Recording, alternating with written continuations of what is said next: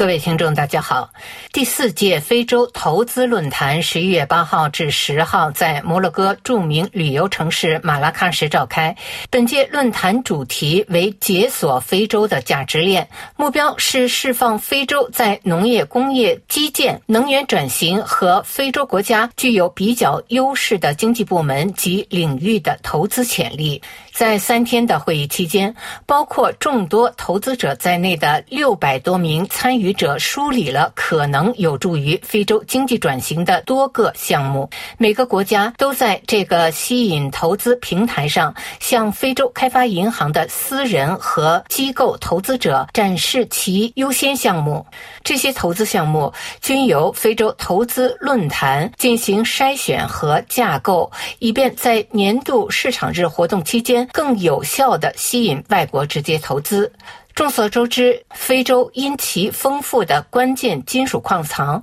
以及人口暴涨、年轻劳动力扩增，正逐渐成为全球投资热点。非洲私募股权与风险投资协会十一月九日发布的报告显示，二零二三年第三季度，风险投资基金在非洲的投资额达到八点九五亿美元，较二零二二年同期增长百分之。二十八，这份题为《二零二三年第三季度非洲风险投资活动报告》指出，今年前九个月，风险投资行业参与者向非洲初创企业注入的资金总额达到二十九点五亿美元。非洲大陆是全球唯一一个风险投资在今年第三季度实现两位数增长的地区。在此期间，全球风投金额下降了百分之十五，五拉丁美洲下降了百分之四十六，北美下降了百分之二十六，亚洲下降了百分之八，欧洲略增百分之一。非洲面临着巨大的基础设施缺口，每年的融资需求估计在六百八十亿至一千零八十亿美元之间。因此，为缩小非洲基础设施差距，寻求方案成为第四届马拉喀什非洲投资论坛关注的焦点。非洲开发银行行长在区域走廊专题小组会议上敦促与会者共同努力，为非洲发展可持续。基础设施寻求方案，从而促进非洲大陆的一体化，使其更具竞争力。非洲投资论坛期间，摩洛哥穆罕默德六世投资基金宣布获得欧洲投资银行五亿欧元融资，用于基础设施项目，引入创新融资机制，提升风投能力。在论坛期间，西非经共体基础设施、能源和数字化专员赛迪科·杜卡宣布，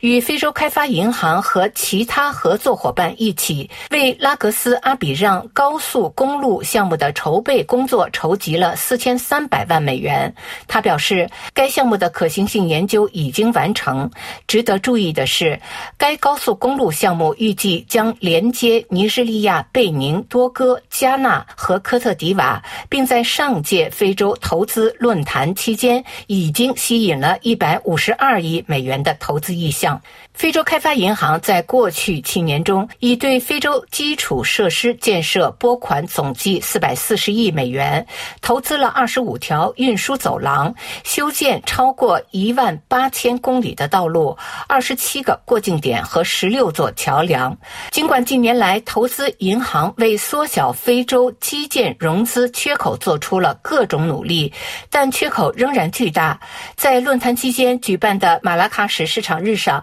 塞拉利昂总统朱利叶斯·比奥承认。非洲大陆仍然面临严重的基础设施赤字，这种赤字成为非洲经济转型的障碍。据世界银行统计，发展中国家用于基建的支出预计将达到其 GDP 的百分之四点五。未来七年，发展中国家每年还需要二点四万亿美元来应对气候成本、武装冲突和流行病。这表明，即使在最有利的情况下，也没有任何一个实体能够独自筹集如此巨大的资金。据非洲财经信息通讯社专业平台提供的数据，非洲大陆基础设施发展所需的投资估计每年在一百三十至一千七百亿美元之间，其中每年的融资缺口约为六十八至一千零八十亿美元。